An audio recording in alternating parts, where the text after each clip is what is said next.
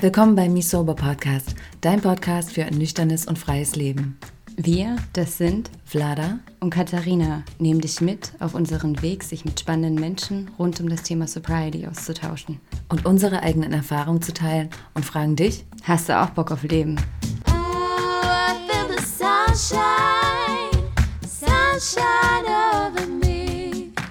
Heute haben wir eine ganz besondere Person zu Gast, und zwar Annie Grace, die das Buch The Naked Mind in Deutsch einfach nüchtern geschrieben hat.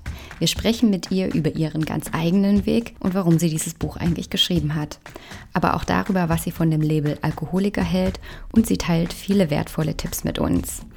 Wenn ihr auch gerne nüchtern leben wollt, dann ist unser 1 zu 1 Mentoring genau das Richtige für euch. Für mehr Infos dazu schaut gerne auf unserer Webseite misoba.com vorbei oder schreibt uns auch gerne eine E-Mail an hello at misoba.com. Wir freuen uns, von euch zu hören. Noch als kurze Ergänzung, das Interview jetzt mit Annie wird auf Englisch sein. Viel Freude damit.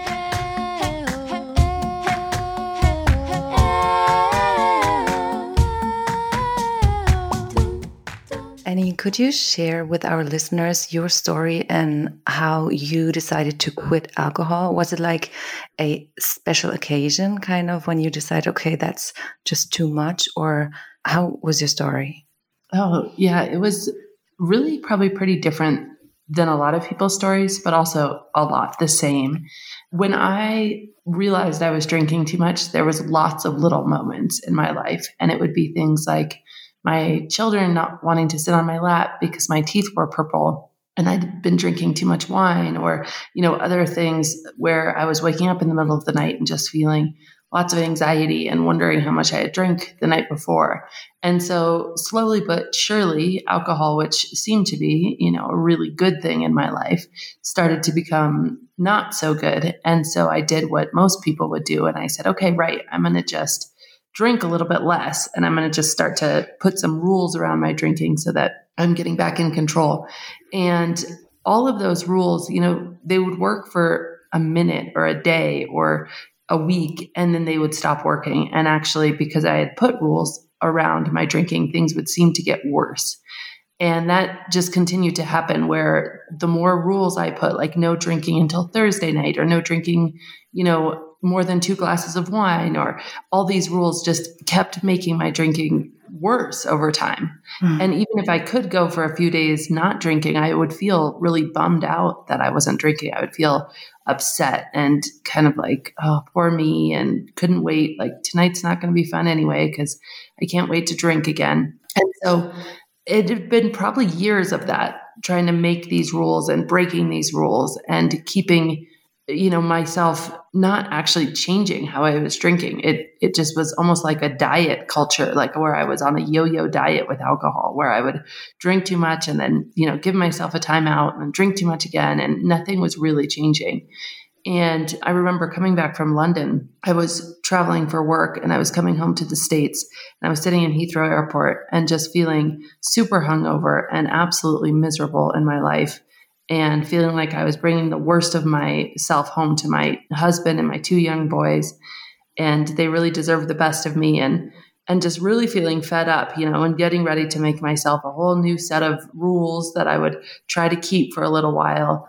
Um, And then something really interesting happened. I I kind of had this moment of, well, why is this happening anyway? I had this memory that in college I could drink on occasion and not really care about it. In fact, if there was or wasn't alcohol at a party or something, it wasn't important to me. And I was like, what changed? And so I did something that was really different. I actually stopped trying to stop drinking. And I decided in that moment that I was going to just put all of my effort and energy and attention onto this question of what had changed and try to answer that. And so I said, okay, for, you know, the next year, and I didn't even say it was a year. I was just for the next while, I'm going to drink what I want. I'm not going to put rules on myself. I'm going to get off this cycle of like guilt and rules and all this stuff. And I'm just going to try to like really research and ask, answer this question like, what changed? Why are things different? Why is it now that if I go one day without a drink, I feel sad and deprived and upset with myself? Whereas before, I could just take it or leave it really. And so Mhm. through that process, that's how how I did ultimately change was through that research. hmm And what changed exactly? Um, I mean, in your book, you're writing that big role was also the your work situation that you were kind of forced into drinking. Is that right, or was this a big point or not? Yeah, that was literally years before this moment. Mhm. Um, I had gotten a job. I didn't drink a lot in college at all. And so I'd gotten a job in New York City. And I was asked by my boss why I wasn't going out to the bar. And he was like, Why aren't you coming out to happy hour with us? And I was like, Well, I don't really drink. And he was like, Well, that's that's not what it's about at all. This is where deals are done. This is where all of the you know important things occur in our work and so you need to come to the bar it's very important and mm-hmm. so i thought okay well all right i'll just come to the bar. And so i kind of had a plan of a glass of wine and then a glass of water to make sure i never got too tipsy or anything. But through that process suddenly you know the nights that i would go home and wasn't drinking at the bar i would all of a sudden be like huh well i'll just have a drink at home too. And so, really, over the next decade of that experience of starting at work, you know, really feeling pressured at work, all of a sudden drinking at work turned into drinking at home, turned into drinking every night, and like there never really being a good reason not to drink. And so I found myself in that place of really wanting to drink less. But as soon as I started making those rules around it, it almost seemed like I was drinking more. Yeah. And so then I went on to do all of this research. And what I did is I wrote a list of all the reasons that I drink. And it was everything from I need to loosen up to I need to relax to it makes me happy, all of these things, all of these reasons that I drank. And in this list, I started going through each one and researching them and saying, is this really true? Is this really what's happening here. So, does alcohol actually make me happy? And I'd go and I'd find studies about what alcohol does on the brain. And little by little, I was realizing, wow, you know, it actually is stealing my joy. And there was all of this evidence for that, you know, from tons of different psychological, neuroscience journals, different places to say, no, actually, I'm cumulatively less happy drinking a lot than I was when I was not drinking. And so I did the same thing with stress and the same thing with loosening up and the same thing with social anxiety. And all of a sudden, after the end of it, did take me about a year. I just had this moment where I was like, wow, I think I'm really done drinking because I don't want to anymore. I didn't desire it anymore because all of the, you know, reasons that I had been doing it, they just didn't hold water. The alcohol wasn't actually doing the things that I thought it was doing. And so when I could see that really clearly, I never wanted to drink anymore. And so I actually stopped drinking and sort of announced it to everybody. and then eventually after that, I put my research together into the book, This Naked Mind. Yeah. Super interesting.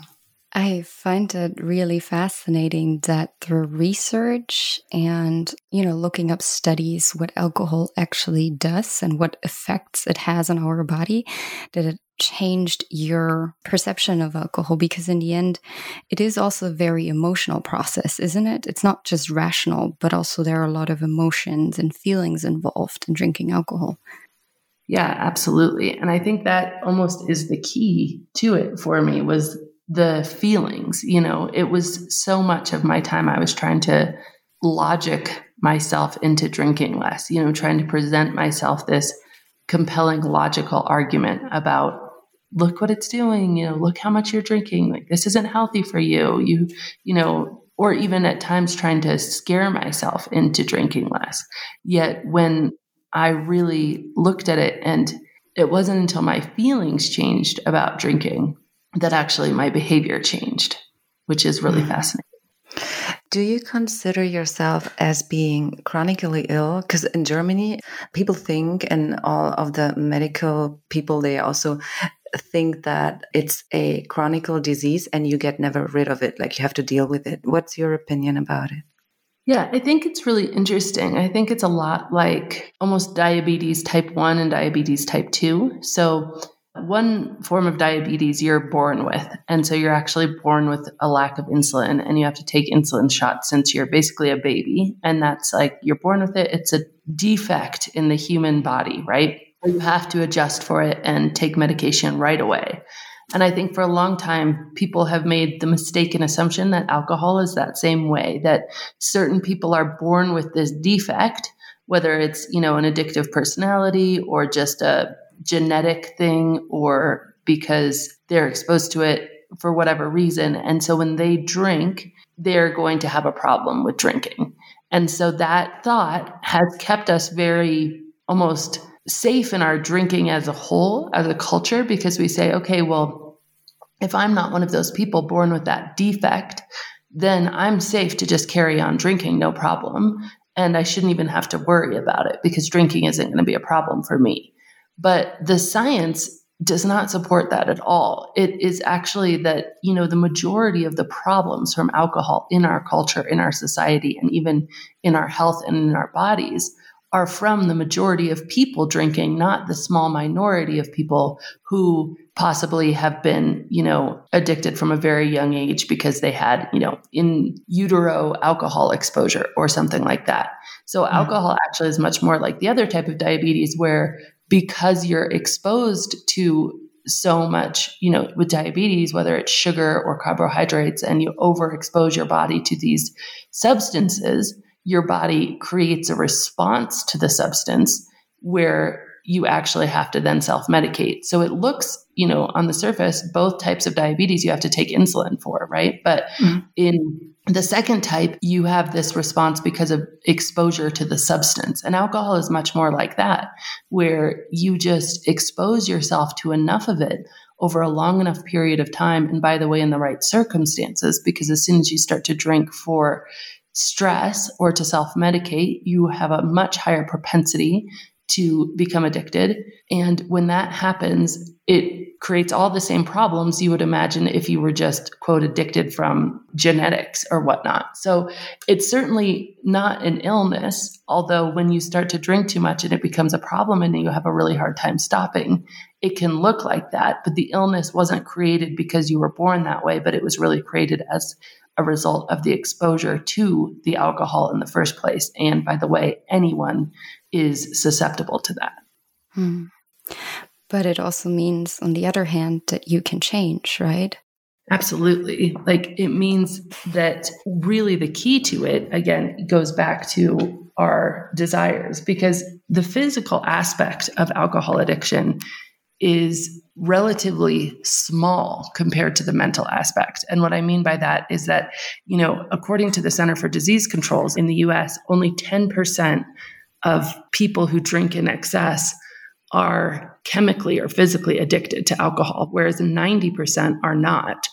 And so the majority of the harm done and the majority of people who feel out of control with alcohol or their evidence in their life shows that they're out of control with alcohol it's not actually a physical thing in the first place. And by the way, if it was a physical thing, that's simply 72 hours to a week worth of physical detox, and then your body starts to reset itself. So it's a very small problem to overcome, even when it is physical. So it's not the physical part that keeps us stuck, it is the mental part. It is our thinking about drinking. And it is this basic premise that if you've been conditioned by your society, by you know your friends your family your own experience to believe that alcohol really is this prize this stress reliever this fun inducer you know all of these things and you don't allow yourself to drink it with those beliefs you're going to feel deprived and you're going to be using a lot of willpower not to drink it. You're going to be really exerting energy to avoid the thing that you think is really a nice thing to drink and to have. But if you actually look at the science and change your beliefs around the drink and be like, oh, wow, that drink that I thought was so helpful for me actually isn't helpful for me at all. And here's all the reasons why. And you really kind of immerse yourself in that reasoning then your desire changes for it. And so, yeah, there's so much hope because it actually is just really a mental game for most people. And again, there are the 10% of excessive drinkers who are chemically addicted, but then it's a physical game for them for really just a few weeks. before their body is is really healing and then it becomes the mental game and it is even for the people physically addicted to alcohol it is the mental aspect the desire for it that really does keep us stuck Mm-hmm. But does alcohol change our brain structure? And can we reverse it once we change our desire about it and decide not to drink it anymore? So, alcohol does change our brain structure a, a mm-hmm. lot of different ways. So, in you know the very short term even just one drink can impair your prefrontal cortex which is your human ability to make really good decisions. It's really what distinguishes us from the animals. So humans have a prefrontal cortex whereas animals do not. And so we are able to plan and say hey if i do this thing now i'm going to have that consequence later. And in that sense alcohol just one drink impairs it. Um, drinking over you know months, weeks, and years kind of impairs it even more. So it just diminishes your brain's ability to make good decisions. But something like meditation heals and, you know, actually grows the prefrontal cortex. It is completely reversible. Um, there's another aspect that alcohol changes your brain where over time with chronic drinking, your brain can actually remove dopamine receptors. And just to be clear, this is very, very few people and very chronic chronic drinkers. So most people are not going to fall into this category. But if over decades and decades of heavy drinking, you don't cease, your brain will actually protect itself by removing dopamine receptors to kind of turn down the effect of alcohol in the brain. And that change is not really reversible. And that's why, you know, in that change, that's one of the reasons that somebody who has perhaps been drinking for years and years and then can get even a year, two years of sobriety can go back to really heavy drinking with just one drink because their brain has physically changed in response to that one drink. Now, if they don't have that one drink, that change won't rear its head and it won't make itself known. But at the same time, it is, again, a very, very small percentage of people who actually would submit to a brain scan and see that type of physical change. Most of the changes that alcohol does in the brain are very much reversible and they do heal and they heal relatively quickly once we stop drinking. That's super interesting. Yeah. How is it with the label alcoholics? Like a lot of people that obviously, you know, drink in a very unhealthy amount, which I would assume are most of us, are then labeled alcoholics. Do you actually think that this label is helpful or rather the opposite? I think that it's very similar to the disease question in the fact that it keeps a lot of people from questioning their drinking. And so if we think that, oh, well, only, I mean, I have a story about this in my own history where I had a really good friend and she and I drank together often. And we were in our probably early 30s. And she came, or no, maybe we were even in our late 20s. It was a long time ago. And she came to me and she said, You know what? i have stopped drinking. I went to AA and I'm getting sober. And I was really concerned about my own drinking. It was one of those moments where I felt, okay, well, what about me? Because I drink with you and I keep up with you and we drink together. And she said, oh, no, no, I've learned that I'm an alcoholic. Like I was born this way, I'm, I'm different. And so she basically told me that I was not an alcoholic. And by the way, I wouldn't fit in at AA because my drinking was not alcoholic drinking. Mm-hmm. And to this day, you know, she and I are still very close friends, and she's almost, I think, over a decade sober now. But she would still tell me that my drinking is different than hers. And so, and hers is alcoholic drinking, and mine is not. But she would not be able to tell me why. And she wouldn't be able to give me a test to kind of diagnose what alcoholic drinking was. She's just, it's just something you know if you are one. And so I think that that idea not only prevented me from kind of asking questions earlier because I said, oh, well, I'm not an alcoholic, so there's nothing to worry about. I think it does that on a macro level. I think it does that for tons of people where we say, oh, well, you know, I'm not an alcoholic. And I think the opposite is also true, where when it does get to the point where our drinking is quite problematic in our lives and, and creating really real consequences, the question isn't simply like, could I drink a bit less or should I cut back or you know, the question is, well, am I an alcoholic? And I think that question is so terrifying for people. It really ensures that we deny the problem for as long as possible. And so I think it's a really dangerous question because I think it actually creates a large barrier to entry into curiosity around our relationship with alcohol, where what we need to do is actually lower the barrier to entry as much as possible so that we can be curious about our relationship with alcohol without all of this guilt and shame and fear. And then we could be curious at a much earlier stage in our drinking because drinking is something because of tolerance that you drink more over time and more over time to get the same effect. And it does create worse and worse outcomes in your life.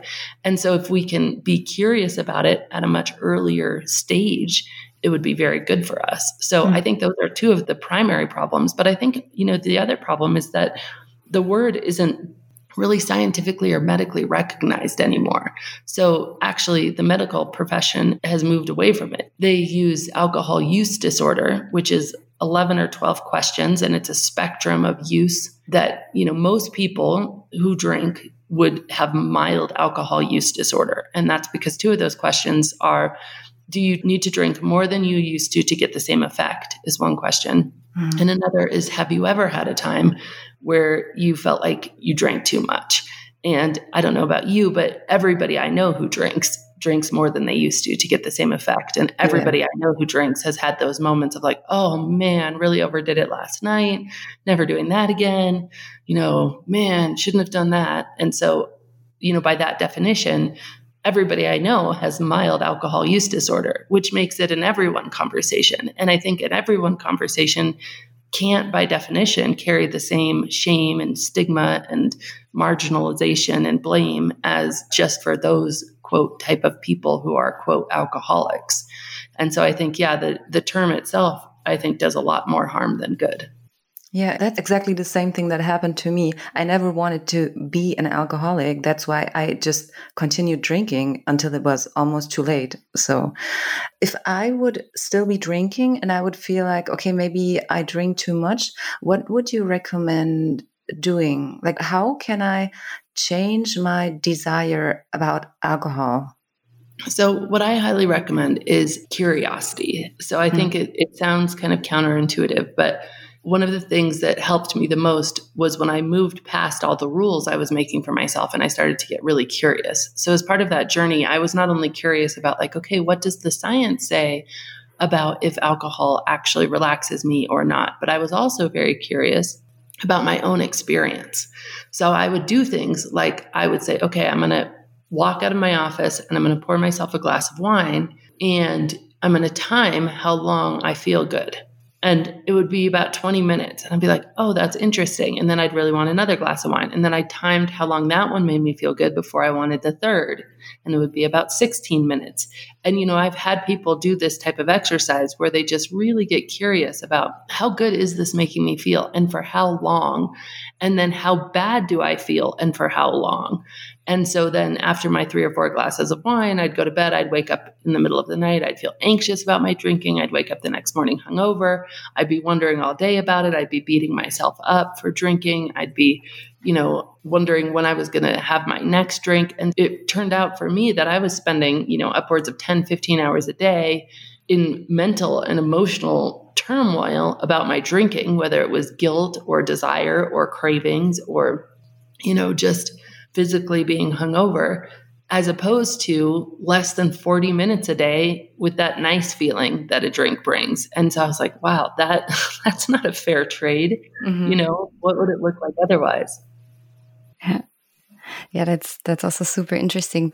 We also have a lot of listeners or mentees that come to us and say, "Hey, you know, I'm on my sobriety journey and I have told my family and my friends and a lot of them don't take me serious. They laugh about it or they even tell me, hey, you know, you don't have a drinking problem.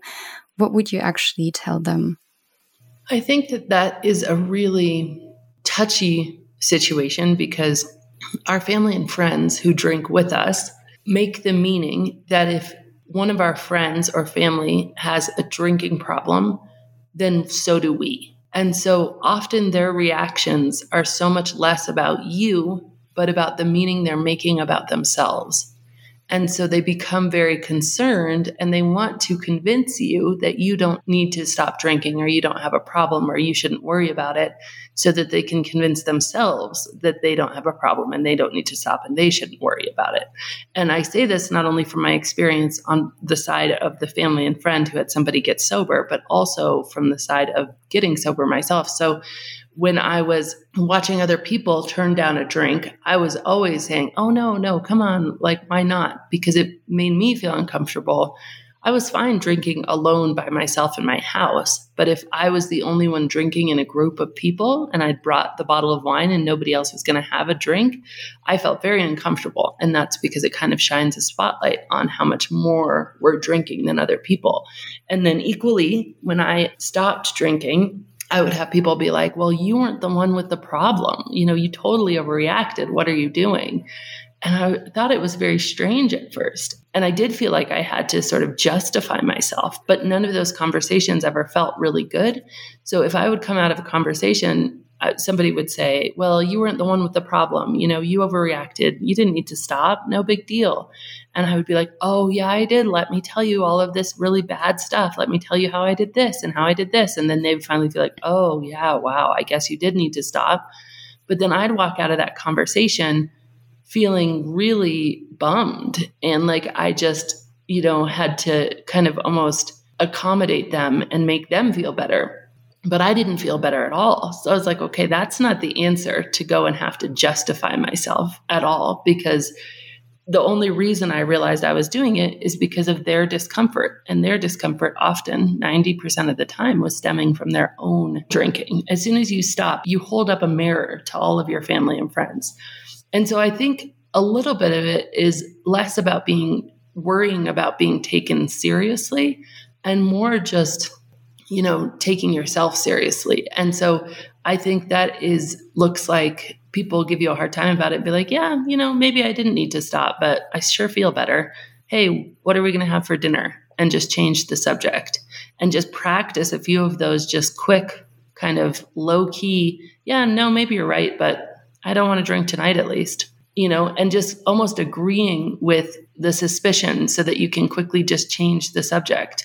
And then what you do is you leave all their discomfort where it belongs, which is within them. Mm-hmm. And you don't make it about you because it wasn't about you anyway. And if you justify yourself in terms of saying, like, well, I did really have a problem and it was really this bad, and you convince them, then really all you've done too is you haven't left their own discomfort with them. They can now put you in this category of somebody not like me that I don't have to worry about my own drinking. So I don't know if that makes sense, but I think that the more that you can, you know, just own it and minimize it, you know, if they're going to make a big deal out of it, they can do that in their own head and like just separate yourself from the meaning they're creating. Just be like, oh, yeah, you know, you're right. Maybe I didn't really have a problem, but I sure feel good these days. So I'm going to, I'm going to keep going for a little while. And so how's your kids? You know, just something to deflect it and change the subject and then not worry that they're not believing you. That's okay. They don't have to. Mm-hmm. Yeah, I find that super fascinating. That we will definitely recommend our mentees. Yeah. yeah. that's a really good tip. But how was it actually for you? Because you you said you know you researched for about a year, and then you wrote up all the things that you learned in your book this naked mind How was it for you to go public with the topic and especially how did the other people or the public react to your book it was really strange i wasn't really prepared um, to be honest with you and you know looking back on it i'm like wow would i do that again it was really interesting i think you know in my immediate life my friends and family were mostly supportive to my face, but strange behind my back. One of our friends asked my husband how it was to be married to the anti alcohol evangelist. And so I was just quite, I was quite outspoken about it. And I think that they, you know, they did feel uncomfortable. And so I would be meeting new people or something, and people would be like, Is it okay if we have alcohol there? And is it okay if people drink? I even had my grandmother come up to me at a wedding and say, Annie, I'm just going to have this one little glass of champagne for the toast. I'm like, Grandma, I don't care about that at all. And she's like, Yeah, but you wrote that book. And so people were really concerned about, like, they treated me like I was fragile or something, which I was not expected at all because I was thinking, well, I'm not the one fragile. Like I'm the one who's healed. You guys are all still drinking a ton. You know? and so it was very strange in my personal life. And then publicly, it was strange as well because I think my book in America was one of the first ones that came out that was popular and contrary to AA. Mm-hmm. And so I was very unpopular with the recovery community for a while, especially the the 12 step recovery community. I got a lot of a lot of emails and letters and you know very nasty things. And I didn't understand it at all at first to be honest because I wasn't familiar with AA I just kind of had my own journey and then I put it into a book. And so I didn't I didn't know what I didn't know. And I didn't understand it at all. And I asked a friend about it who I'd met a wonderful woman her name is Laura McKowen she's actually written a book now too and she told me she's like Annie it's from a place of fear because if you are questioning, especially the word alcoholic, which I do in my book. You know, I really try to point out how it is creating this dichotomy that isn't doing us any good as individuals or society. And she's like, people have their sobriety is hanging on that word. Their sobriety is hanging on the fact that they're different because if they believe they're different and they believe they can't drink in safety, then they believe one drink will kill them then they can really carve out in their minds okay, this is why I was born this way. I have to be this way. I can't drink. And I'm going to adopt this new identity. And that's what's going to keep me alive and sober. And so when you are talking about, you know, the fact that that identity might not even be real according to science anymore, it's very threatening. And it makes people feel really uncomfortable because they feel worried about their own sobriety because you know, if they're not an alcoholic, then why are they not drinking? And then if they start drinking again, they know they're going to end up in very bad places.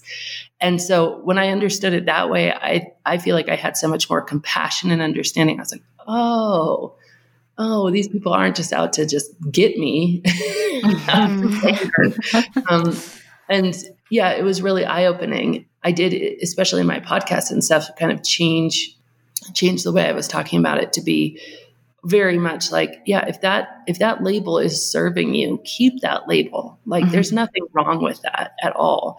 And you know i'm by no means trying to say what's right for me is right for everybody. And i think that was an interesting shift. And i also think in the last 5 years since it's come out the whole culture around alcohol has also shifted quite a bit. So i think it's more well received although i will admit that i don't read reviews anymore. So it might not be well received. I just don't know it. well, people here in Germany, I mean, it's translated in German now. Uh, they really, really like your book. oh, yay. um, you have children, right? Do you talk to your children about your sobriety or what alcohol is and what alcohol does? Yeah, and I actually, my kind of rule of thumb with my children is to let them lead the conversation. Mm-hmm. So I have decided that anything they ask me, I am going to answer and I'm going to answer honestly and with a ton of vulnerability. I'm going to put down the idea that I have to have it all right or make them think I have it all right or make them think, you know, I'm just going to be really vulnerable in my answers about my mistakes and then let them really lead the questioning however much they want to lead it. Mm-hmm. Now, my kids are 11 and 8 and 3. So, my 11 year old and my 8 year old have asked questions. Like they've been at other friends' houses and, you know, seen the parents get really drunk and they've talked to me about it. Like, why do they do that? It's so weird. They act so strange. They're so loud and, you know, and, you know, not feeling super comfortable. And, you know, I tried to explain that to them about, you know, a lot of adults, we just really have this idea that alcohol is a good, nice thing. And, and sometimes it, it turns not so nice. And I just tell them the truth about as much as they want to know, you know, because usually they'll stop, they'll get bored with my responses before I will.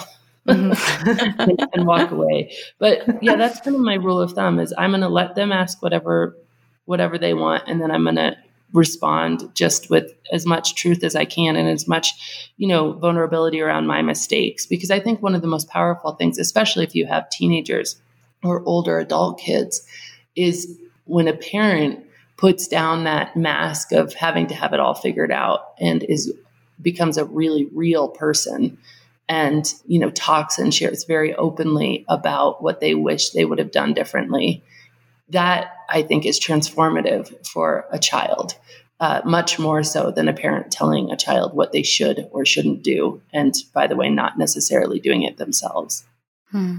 no that's that's a really good approach and i really liked that because in the end even young children they realize when you're not authentic or when you tell them a lie and i think that's one of the key aspects to be honest with your children.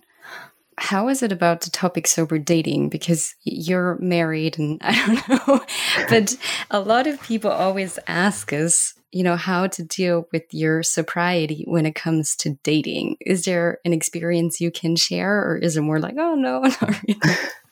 Well, yeah, I can talk a little bit about this because even married, I think you have the idea of sober sex, which is different because you're mm -hmm. like, wow, mm -hmm. I mean, there's so many songs about, you know, needing a glass of Chardonnay to loosen up before going in the bedroom. And so I, I feel like that's a really real thing, especially for women. You know, women, we have so much, our thoughts just race, and we have so much critical thought, especially about ourselves, that using alcohol to turn that off had become a really real tool to be able to, you know, have sex comfortably.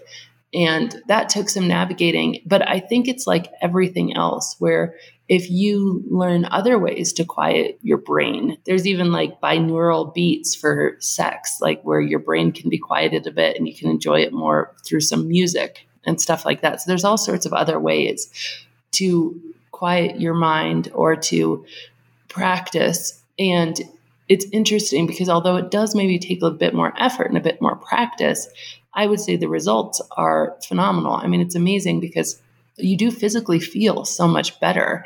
Alcohol really does numb your physical body. They used to use it in surgery as an anesthetic back before mm-hmm. other safer things were invented. And so you do, it, it, numbs your taste buds, you know, as an example. So this idea that food tastes better after a drink, it's not really true because alcohol numbs your taste buds, but it numbs all of your senses. So like sober sex just physically is much more rewarding. Now, getting to be comfortable with it takes a bit of a, you know, rethinking and challenge and just being more comfortable. I think when it comes to dating, it's it's a really great guardrail though, because it's so easy for us to get drunk and just fall into bed with any sort of you know, reason. Like you have to feel pretty comfortable with somebody to have sober sex. And the sex is better. But then you also have this added guardrail, which is, by the way, probably how nature intended it, of really needing to trust the person and feel comfortable in your own skin. And so I think the reward, if you can make it through, you know, just learning that level of comfort is great. It's just like social anxiety. I would say it's very of the same thing where people drink for social anxiety. And by doing that, they never actually learn the skills of how to socialize, how to really be present for another person, how to really ask good questions, you know. And it's a skill, like you can learn that. You can learn how to be present for sex, you know, through breathing and and stuff in, in a really cool way. And the reward is amazing. Just like you can learn how to navigate social situations without alcohol. And then the reward is amazing because you've done it all on your own and you didn't use that crutch and by the way, that crutch nine times out of 10 kind of bites you in the ass because it puts mm-hmm. you into situations where you're on the fourth date with somebody who, you know, sober, you probably wouldn't have given the time of day, but you've just mm-hmm. allowed you, alcohol by definition lowers our standards. And so, yeah, you know, fewer things make it through higher standards. Fewer men are going to make it into your life when you have higher standards, but they're going to be higher quality men, right? Or women. Um, fewer women are going to make it into your life. And so if you take the alcohol away, you, you by definition higher your standards. And so I think that a lot of people, once they've gotten comfortable with it, they've actually put it on their dating profile. Like, I don't drink. And then they report back to me, they're like, oh my gosh, it's amazing. The, the quality of men I'm meeting that want to date someone who's sober is like phenomenal. And so I think there's so much reward in it. Easy now, hard later. So easy now to just have a drink and go out on a date, but hard later when you're picking up the pieces of yet another broken relationship. Hard now to be a, a bit more patient, have higher standards, put it on our profile, worry if nobody's going to call, but easy later when we can really fall for somebody who's, you know, really worth worth our time. Yeah, that's so true. That's so true. You just said that alcohol numbs our taste. In your book, uh, you wrote about a study that explains that people can actually tell the difference between cheap wine and expensive wine, which is pretty funny. How do you react if people tell you that they drink for the taste? Because a lot of people tell us that story that they drink for the taste and it's yeah, it tastes so good. Yeah, it's it's so interesting because I definitely had that story in my head too that I was drinking for the taste and it is amazing. Like I think there's a few things to keep in mind. Number one is that pure alcohol doesn't taste good. It doesn't matter who you are. I mean, if you were to taste ethanol or if you were to taste, you know, 40 proof, some very intense alcohol, it just, it's an acquired taste. And that whole idea of it being acquired, acquired is really that you have exposed yourself to it enough times that you no longer are so offended by it. So my brother has a goat farm and it smells like goats. And he doesn't smell it anymore because he's acquired a taste for the goat smell. and so that's very much the same concept, right? And so um, I think that's one thing to just consider is that even if you like it, like at what cost? And I think the other thing to consider is Okay, so you like the taste. You know, I like the taste of cookie dough, but I also know that if I get in front of cookie dough, I'll eat the whole bowl and then I'll give myself a stomach ache. So, you know, I don't expose myself to a lot of cookie dough, right? You know, if you're just drinking for the taste and there's no cost associated, then I think fine, your argument is fine. But if you if you're drinking for the taste and that's your argument that you're holding on to, but you're allowing it to affect your relationships or your health or possibly you're getting sick later that night, or possibly you're doing something you regret and you can't remember it the next day, or you're even having a hangover. Like, I wouldn't eat any food that gave me a hangover. Like, I would never do that. I would never eat a food that I knew was going to make me headachy and nauseous for an entire next day. Never. And so I just say, like, let's look at the validity of that argument because you can still believe that you like the taste. That's fine. Like, I'm not going to argue you out of it. So let's let's talk about, you know, why maybe you like it, how you acquired that taste, and then there's got to be something else going on because there's no other substance that you would allow yourself to, you know, have that type of cost for just the few seconds of taste. Yeah. That's so true. It's so nice to listen to you because when you explain it, it's just so clear. And that's also what we tried to tell our community. And there is actually one question that always pops up, and that's can I drink in moderation? So, a lot of people that come to us and seek help, their goal is to drink in moderation. What do you personally think about moderation? And is it something that is possible? Yeah, I think again, like going way back to the beginning of our conversation, the crux here is the emotional desire. And if there is no emotional desire, then I think moderation is possible. But the reality for us is there is a lot of emotional desire around drinking.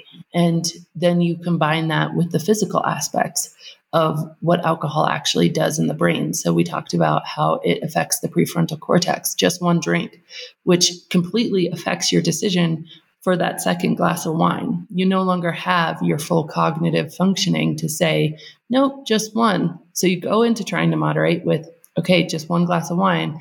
At the end of that first glass of wine, your decision making ability for that second glass is impaired. At the end of that second glass, your decision making ability for that third glass is even more impaired, and on and on. You know, the other thing about moderation that's really interesting is this idea of tolerance. So if we were to drink in moderation, say a glass or two of wine every so often, as soon as we have that glass or two of wine, we become more tolerant. Say say our definition of moderation was one glass of wine a night. That was our definition. Give it a week, maybe two, and you're not going to feel that one glass of wine anymore. It's going to give you zero benefit. You're not going to feel tipsy. You're not going to feel nice. You'll feel nothing because your brain has become tolerant to a single glass of wine. So you can either keep drinking that one glass of wine and feel nothing, or more likely, you're going to add on a second glass of wine to actually feel some sort of benefit from the drink. And so tolerance is really at direct odds to moderation. And then I'd, I'd say the times that I've seen moderation work, like truly work, like there's a man, Rory, he founded a company called One Year No Beer, and he mm-hmm. took a mm-hmm. two year break and then now he twice or three times a year has a drink with his dad because his dad is elderly. It's really important for his dad. So he'll have a whiskey with his dad two or three times a year. And even that, he's told me that it's a tightrope to stay on the course and do that. But that's what he wants to do. He's made that decision, but he did it after a two year break where he really didn't desire alcohol anymore. And that's his definition is like once or twice a year, he's going to have a whiskey with his dad. And so, yes, is it possible? Yeah. Cause I know Rory, I've seen him do that now for five years. So, so I, I get that that's possible. And I've, you know, seen on a very rare occasion other people, but it's often after a very long break where you've completely rewired your thinking around it. And then you've set up some really clear and focused rules around if you're you know going to let it in. And that includes like never accidentally drinking in moderation. So many people do that. They they say oh well i'm just going to try and moderate tonight once they're already at the bar and somebody's handed them a drink. And so it wasn't a pre you know conceived idea. It was this on the moment i'm just going to try this and i'm going to call it moderation. Mm-hmm. and so i would say you know you always would want to have a long break and then you'd want to have a very clear like plan. And then you know maybe you can try it. I actually at the end of my second book the alcohol experiment i have this idea of non-negotiables. And so non-negotiables are basically the things that you've promised yourself you're never going to allow to uh, happen in your life anymore. So for me it was like i never wanted to uh, not remember really important moment like one of my children's birthdays and i never wanted to have another hangover. That was another one for me. And so you have these non-negotiables and then you say okay well i'm gonna i'm gonna take a break from alcohol. Maybe it's 30 days because i always believe you should build on something you can win. Often we really trip ourselves up when we're like i'm never gonna drink again and then we feel that weight of never and it becomes daunting and overwhelming. And by the way we'll never know we're successful because you know, until after we've died, really is the truth. And so if you say, okay, 30 days, I can do this, and then I'm going to try to moderate, and you have your plan, you have your non negotiables. And then if you cross one of your non negotiables, you say 60 days, and that's the lengthening aspect. And then you do it again. And if you cross it, you say 90 days, and then you do it again, and you do six months and then you do a year. And usually, if people follow that, by the time their year comes around, they're kind of like, yeah, no, I tried moderation. It wasn't for me. I think freedom really comes from how quickly we can move through that conversation about moderation and realize it is or isn't for us. Mm-hmm. And um, I actually created a free ebook on this, which is the six vital things you need to know according to science about moderation. And people can download it for free at canimoderate.com and it really goes into the science about it like why why it is such a slippery slope and what if you really are serious about moderating i think it, it's not necessarily true to say it's impossible but i think that we just really owe it to ourselves to be very well educated if mm-hmm. we're going to you know try it we will put that link in our show notes, definitely. I mean, Katya and I, we tried to moderate as well, but it's just so frustrating because I drank because I wanted to get drunk. So if I just drink one glass of wine, I would be so frustrated. I would, that's why I, I told myself, I'm just gonna, I have to quit and that's it. And now yeah. I feel free and independent and it's all good now. we have uh, one last question for you. What advice would you give your younger self if you could get to talk to her today? Um, I think I would give her encouragement. I think because I think that everything that has happened to me has really happened for me. I mean, if I didn't have to go through everything that I had gone through, then I wouldn't have written the book, and then it wouldn't have been able to help so many people and um, I wouldn't have learned as much as I've learned. So I think I would just be like, all right, hold on, buckle in. And I would make sure that she really, you know, knew she was loved. Like I'd give her a lot of love and, and really try to teach her how to have even more compassion for herself. Because I feel like in that, in the having compassion for myself and really realizing that I had been doing the best I can with the tools that I had and that I wasn't at fault in this. I wasn't ill. There wasn't anything wrong with me. I'd just been, you know, told like everybody else that this substance alcohol is is the key to life, and I'd just gone ahead and got myself stuck in it, and it, it wasn't my fault. Um, but it is my responsibility to get myself out of it, and but just really teach her how to let myself off the hook so that she could have even more compassion because it's through that place of compassion and understanding and you know love for myself and grace for myself that i've been able to change at all. And i think that you know the science really does back that up. It's through compassion compassion led change when we start to really be kind to ourselves even through the mistakes at even realizing the mistakes are all just part of it. That's where the truest change does happen mm. yeah that's so true because i remember in my own path to sobriety was you know, looking at my own, you know, so called faults and just develop a love and a kindness towards myself that actually helped me to become sober. So I completely uh, can agree with you. Annie, thank you so much thank for that nice so conversation. If now our listeners have not read your book yet, could you maybe uh, tell them where to find you and your website and your Instagram, maybe? Yeah, awesome. So um, my website is This Naked Mind. And I also have a free 30 day alcohol experiment, which is always free at alcoholexperiment.com if people just want to try a 30 days and get a video from me every day. And um, Instagram is at This Naked Mind. Thank you guys so much. It's been great. Thank you, Annie. Yeah, thank you so thank much. you so much. Wir hoffen, ihr konntet viel aus dieser Folge für euch mitnehmen. Für mehr Infos schaut gern auf Annies Webseite thisnakedmind.com oder auf Instagram unter thisnakedmind vorbei. Ihr Buch This Naked Mind auf Deutsch einfach nüchtern können wir wirklich nur empfehlen. Dieses Jahr erschien auch ihr neues Buch und zwar The Alcohol Experiment. Bis jetzt ist dieses Buch nur auf Englisch erhältlich. Den Link zu dem erwähnten kostenlosen E-Book, was ihr euch runterladen könnt, findet ihr in den Shownotes. Meldet euch auch gerne bei uns, wenn ihr euch für unser 1 zu 1 Mentoring interessiert. Dabei begleiten wir euch 10 Wochen intensiv auf eurem Weg in eure Nüchternheit. Für mehr Infos schaut gerne auf unserer Webseite misuba.com vorbei oder schreibt uns gerne an eine E-Mail an hello@misuba.com. Wir freuen uns wirklich sehr von euch zu hören. Habt eine wundervolle Woche und bleibt alle fresh and funky.